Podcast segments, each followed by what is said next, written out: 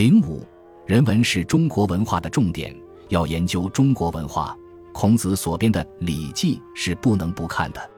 它是我国传统文化初期包罗万象的著作。以现代学术来讲，包括了哲学、政治、军事、经济、卫生、医学等各方面的学问。当然是原则，不像现在分的那么细。所以，《礼记》这部书并不是只讲礼貌。我们的礼节礼貌只是礼的一种表现而已。中国文化的礼字，拿西方文化来讲，就是哲学。哲学大致可分两个范围。以中国道理来讲，一个是形而上的，一个是形而下的。所谓形而下的，是宇宙万有的一切学问都包括在内；形而上的，在中国人叫做道，在儒家思想叫做天。天道也就是本体论。形而下的。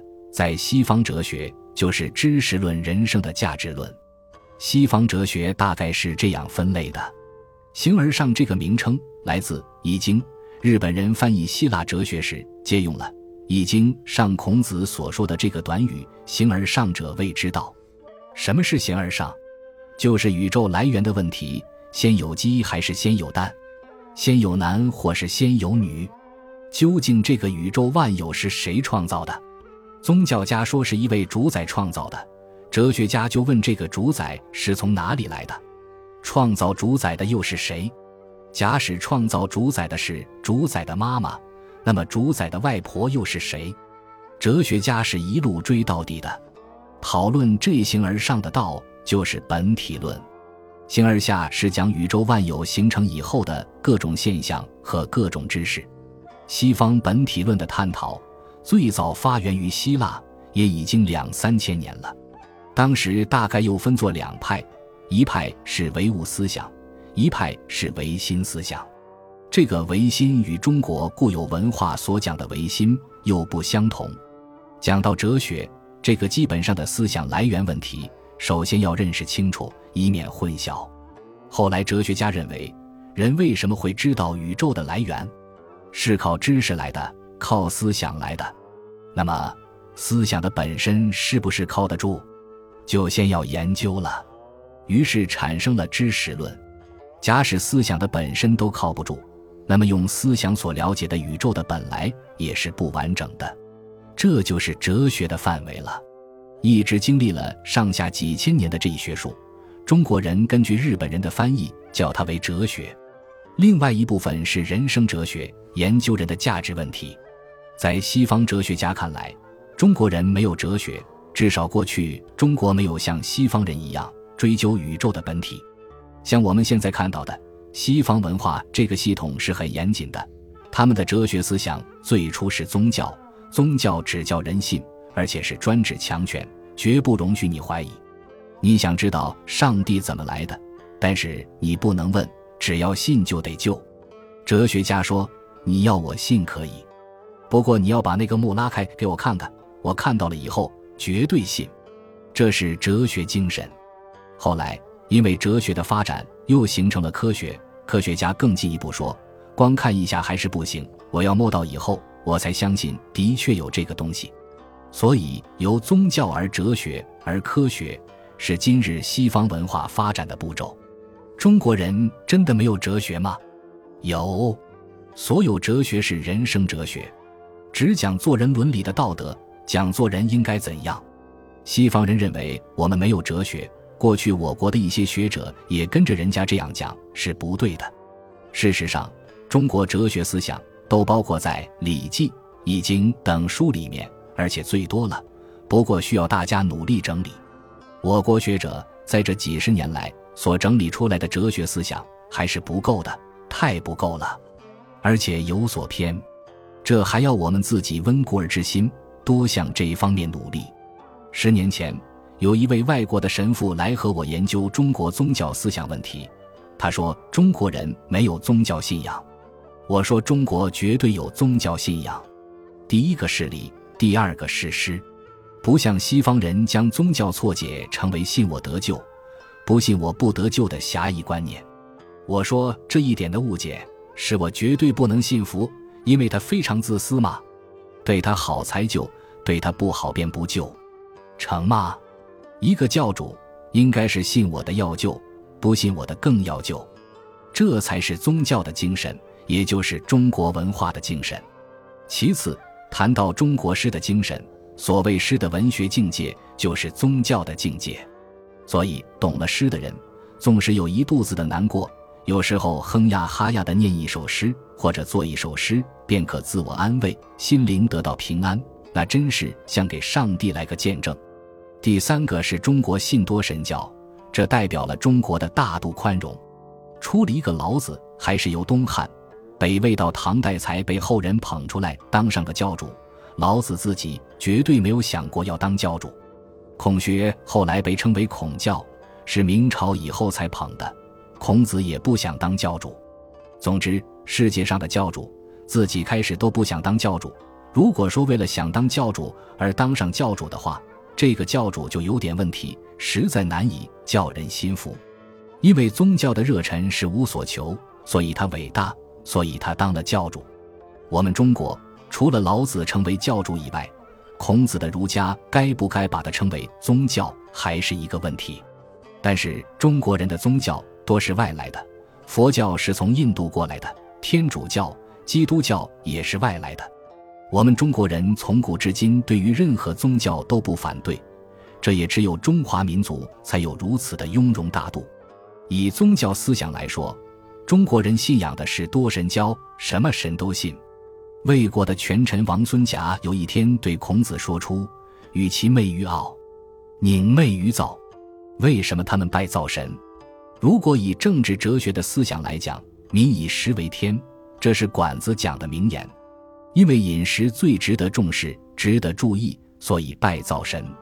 傲是古代的家神，代表中国政治组织的理想。家里有家长，就有家神。王孙贾问孔子傲与灶的问题是非常幽默的。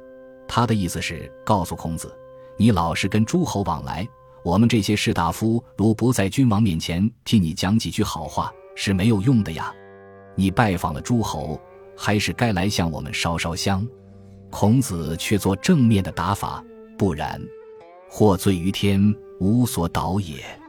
这就是中国人宗教思想的精神。他说，一个人真的做坏人、做坏事，怎样祷告都没有用，任何菩萨都不能保佑你。所谓自主天主，神是建立在自己的心中。换句话说，人有人格，尤其要在心理上建立起人格，不靠外来的庇护。从上面的话也可知道，由周代开始的文化和孔子的教化，始终走人文文化的路线。所以孔子又说：“周兼于二代，郁郁乎文哉，吾从周。”这就是中国夏、商、周三个朝代文化的演变。夏上中，殷上至，癸周上文。夏的文化偏重于忠诚朴实，殷商的文化仍是重质朴。但是宗教观念很强，周代文化呢？我们今天讲孔孟思想中的中国文化，就是周代文化重在人文文化。孔子在此自称他的文化思想是承先启后，发扬周代的文化精神。孔子认为，只有人文文化这个路线是完全正确的。我们有五千多年的历史，谈到人文文化是靠经验而来的，尤其中国历史多少失败。多少破碎，一直到现在才完成了这个文化系统。孔子对于时代风气的衰变非常忧虑。所谓忧国忧民，他忧的是什么？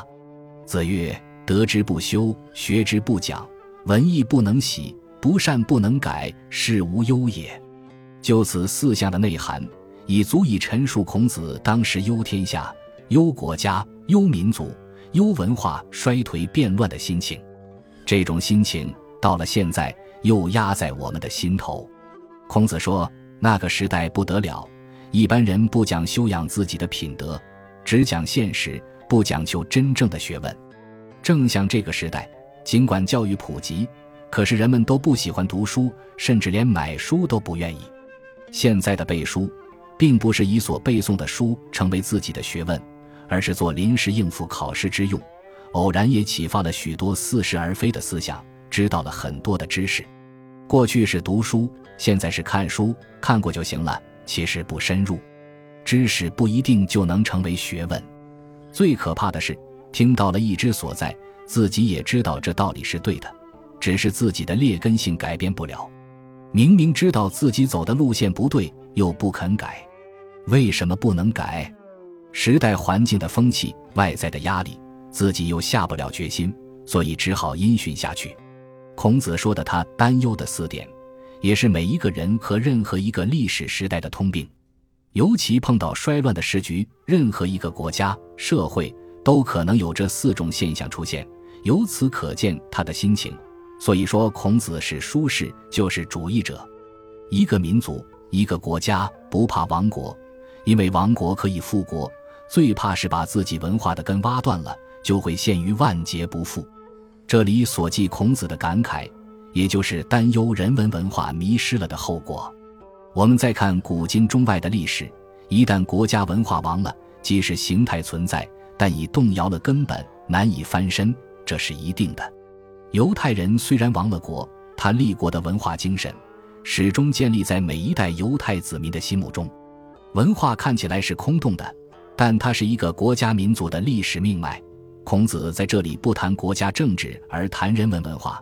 实际上，这正是民族历史的重点。国家天下尽在其中。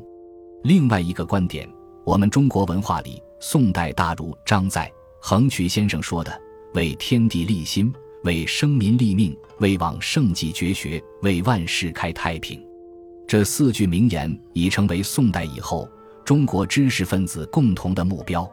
学者为这目的而学，应该如此。谈到这位先生，是孔孟以后的儒家、宋明理学家中影响力很大的一位，尤其他所标榜的那四句话非常深远。今天我们要谈中国文化的中心思想，可以拿他这四句话为主。我们如果以这四句话来研究，学者又应该是为人，不只为自己求学，同时也为人求学。这个人扩而充之，为国家、为社会、为整个人类文化。